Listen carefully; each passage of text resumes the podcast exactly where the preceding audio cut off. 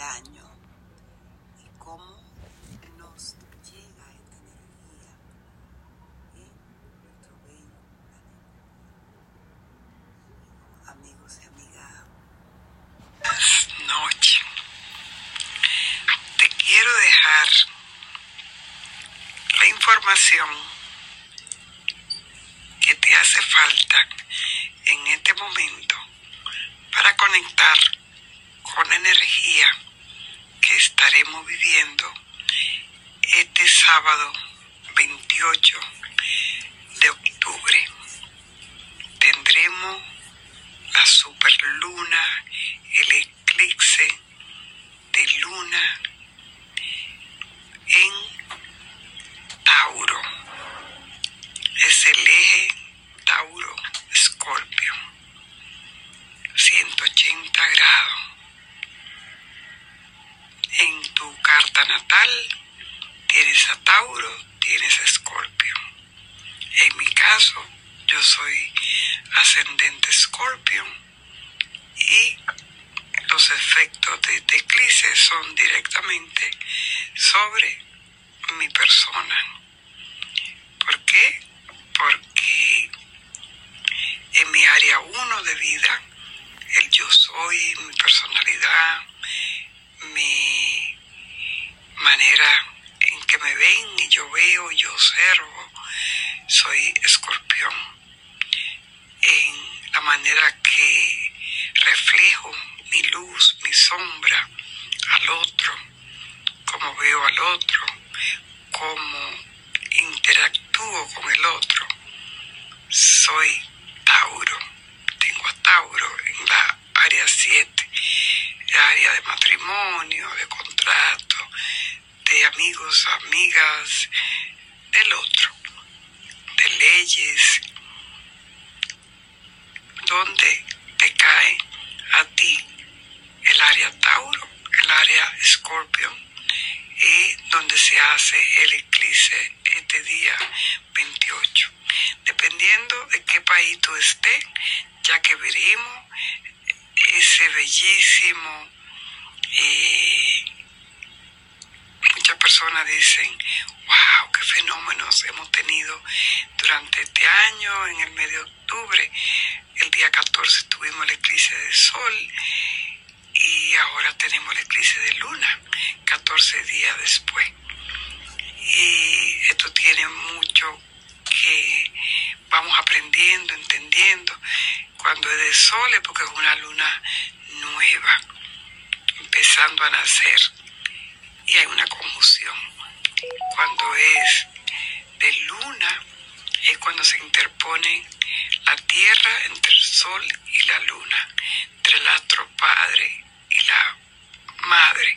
Sabemos que la luna no tiene luz propia y que la luz la recibe del sol. Eh, la tierra va a ser un eclipse parcial ya que no se llega a ocultar completamente. La sombra que va a cubrir, eh, que le va enviando, es la sombra de la tierra al ella atravesarse frente al sol. Y eso lleva, implica a que se cuelen unos rayos que le da un color a la luna que algunos la podrán ver como rojizo. Pero por la forma de cómo pasan algunos rayos del sol a través de lo que el espacio que deja la Tierra. Es todo eh, un bonito momento para lo que pueden observar.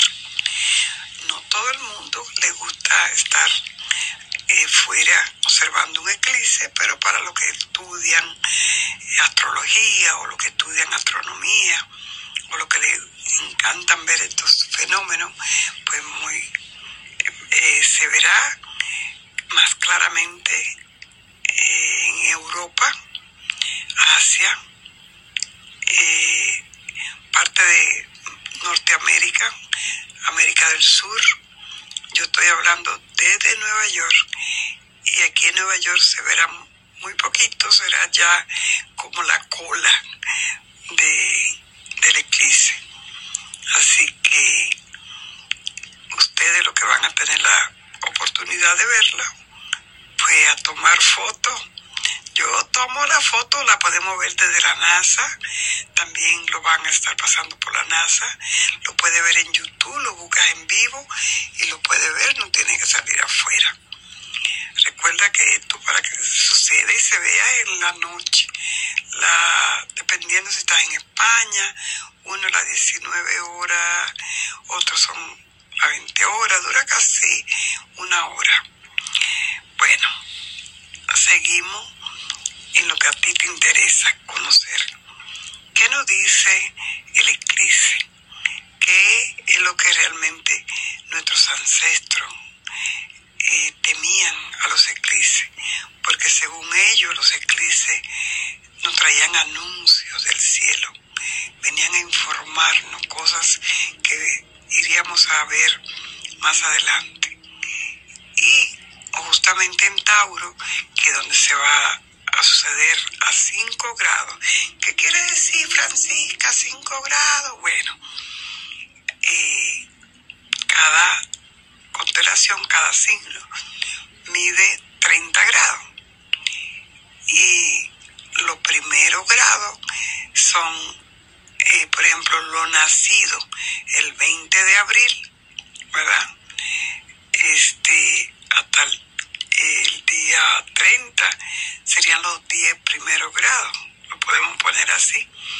Y luego los otros 10 grados son los de mayo hasta el 10 y luego hasta el 20 de mayo son los últimos, le llamamos decanato. Por eso lo nacido en el primer decanato, los primeros 10 grados, son muy diferentes a los del segundo y a los del tercero, porque también tienen una energía planetaria que los rige. Así que por eso te vas a encontrar eh, alguien que de Tauro, de los primeros días, muy diferente al de los segundos, eh, del 5, del 3, del 4, del 7, o del 14 o del 16 completamente muy diferente. Tendrán alguna característica en común, pero no todas. Todo este eclipse está regido por Venus, nuestra bella Venus, que representa en eh, vínculo, amor, valor, lo que deseo, lo que me gusta, mis posesiones, el dinero, la belleza. Todo esto tiene que ver con nuestra bella Venus y ella es la regente de Tauro, por lo tanto ella es la regente de este eclipse. Y opuesto está Scorpio. Scorpio es un signo de agua. Los dos forman parte de la cruz fija eh, ya sabe, a un torito, a un taurino, no le diga para dónde vaya ni qué, qué hacer, porque es, es una energía fija. Le cuesta seguir órdenes, eh, le cuesta cambiar de parecer, es una energía muy interesante. Y lo mismo el signo de Escorpio, fijo, apasionado y Escorpión tiene que ver con todo lo que es, eh, los dos tienen la energía de mantener, keep, mantienen la energía para que no se, eh, por ejemplo, en el caso hay personas que su energía está muy dispersa, ¿verdad? Y en el caso especialmente hablando de los signos de aire, como Libra, Géminis. Acuario es un signo de aire, pero pertenece a esa cruz fija, entonces ese aire es un poco más contenido, no se expande como el de Libra ni el de eh, Géminis. Son cuatro signos que forman la cruz fija, Tauro, Leo, Escorpión, Acuario.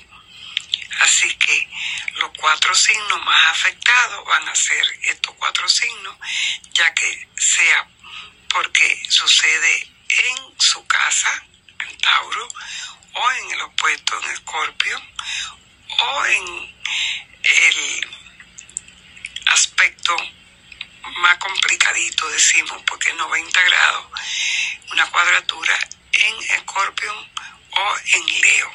Y se forma la cruz cardinal. En el centro nosotros tenemos la Tierra, que es de donde estamos observando, porque la astrología se basa en observar.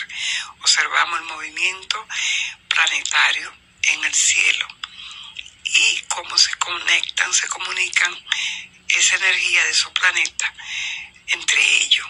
Si es una energía que fluye, pues las cosas están fluyendo en la Tierra y en nosotros.